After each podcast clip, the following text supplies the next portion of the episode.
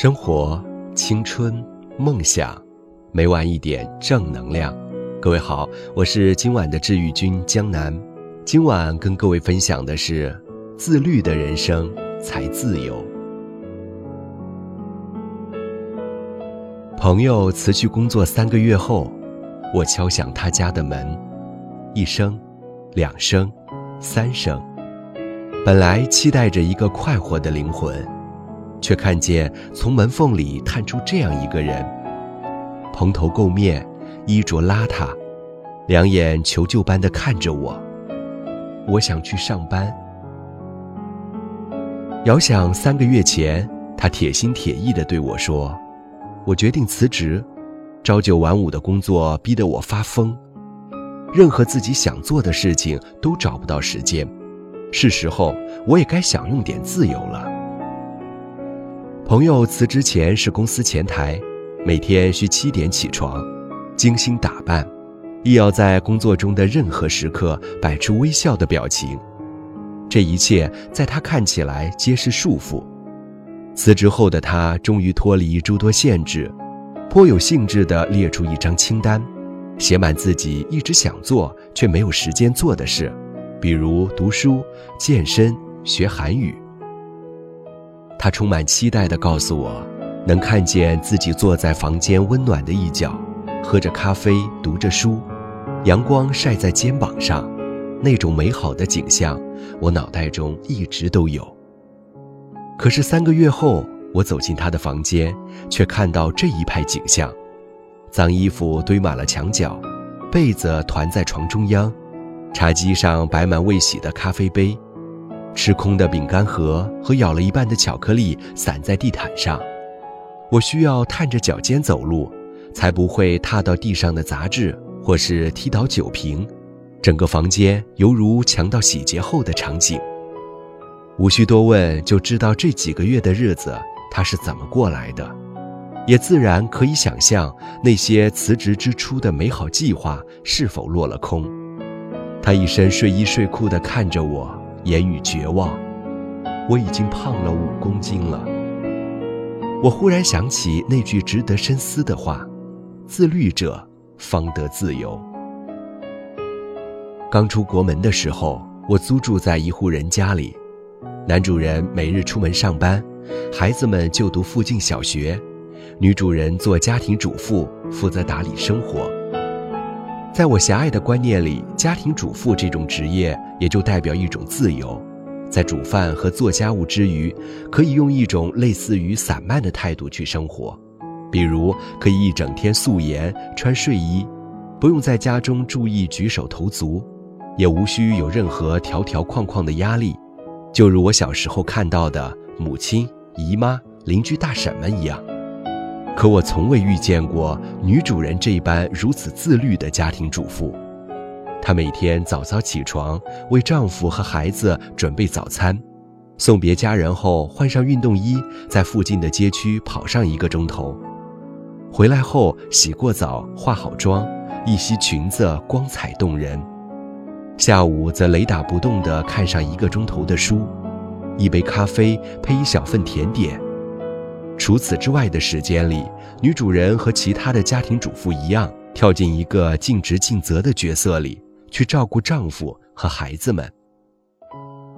我那时工作辛苦，每天都盼望着能够在床上躺整天的星期日，自然不理解女主人为何给自己的生活添进种种人为的约束。更无法知道，为什么她比我见过的所有的家庭主妇都更从容、更快乐、更优雅。她从不在食量上放纵自己，亦坚持运动，得以在婚姻七年中保持两位数的体重，又一直读书，从未和丈夫的世界脱轨，教育起孩子也温柔有方。更难得的是，她神色从容。一双眼睛流露出发自内心的幸福和满足，这和我一直以为的自由有悖。但我很快发现，我那种每日回家就躺倒在床上，休息日恨不得一天都在床上度过的生活，使我变得异常懒惰而不快。我意识到自己有相当一部分的不快乐，正是来自于这种虚空的自由。它让我的生活不受控制地走着下坡路，限制了我想成为更好之人的能力，阻碍了我想获得的那种生活方式。我突然觉得，那种自律带来的自由，才恰恰是可以掌控自己生活的能力。我从2014年开始跑步，至今坚持两年之久。起初的目的是因为无法忍受对肥胖的厌恶，可渐渐却发现，跑步给我带来的更重要的启发，是让我意识到了自律带来的力量。这种时时与自己的惰性做斗争，又在一次次斗争中超越自己的过程，正是自律带给我的阶梯式进步人生。村上春树也如此形容过跑步为自己带来的意义：人本性就不喜欢承受不必要的负担，因此人的身体总会很快的就对运动负荷变得不习惯，而这是绝对不行的。写作也一样。我每天都写作，这样我的思维就不致变得不习惯思考。于是我得以一步一步抬高文字的标杆，就像跑步能让肌肉越来越强壮。以我自己两年里的亲身体验来说，跑步是训练一个人自律能力的很好方式。我曾是一个吃无节制的人，又喜欢过度消耗自己。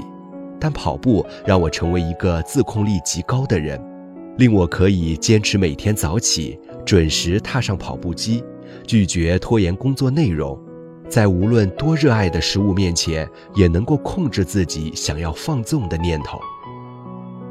在我所结识的跑步者中，几乎所有人的生活都是自律的，大部分人有着规律的作息时间，保持着健康的饮食习惯。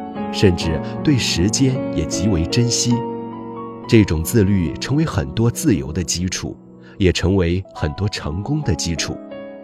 看过一些成功人士的新闻或自传，发现跑步或者说自律是很多人的共同特点之一。苹果公司 CEO 凌晨四点半开始发邮件，之后去健身房。马克扎克伯格本年的计划是每天跑步一英里。除此之外，他的生活里还有每月读两本书，坚持学中文。托马斯·科里创造出“富有的习惯”这个短语，他用五年的时间研究了一百七十七个富有人士的生活，发现其中百分之七十六的人坚持每天有氧运动三十分钟以上，也有一半以上的人每天至少在工作前三个小时起床。这大概也是自律的某种形式。今年年初辞职后，我的生活除了工作内容发生改变，其余并没有发生很多的变化。我依旧早上六点半起床，叠好被子，收拾好房间，去跑至少五公里。回来时换上漂亮衣服，化好妆，坐在书桌前写至中午。下午搜集资料，构思文章，回复读者。晚间小酌几杯，读书或会友。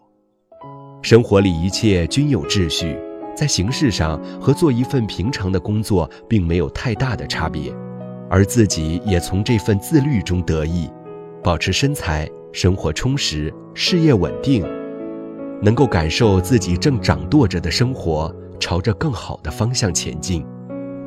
偶尔来做客的朋友会把我当做奇葩看待，那些出门买菜都要化妆的女孩就够令人费解了。你为什么在家也要化妆呢？和取悦别人、取悦自己都不同。我深以为这也是一种自律。在一天之初穿上漂亮衣服、化好妆，整个人干净体面的那一刻起，我就知道，面对这一天的态度，也应该是如此郑重而严肃的，绝不容有半点懈怠和马虎。记得很久之前看过康德的一句话：“所谓自由，不是随心所欲，而是自我主宰。”而现在的我更加坚信，自律是一个人在年轻时可以培养的最有益的习惯。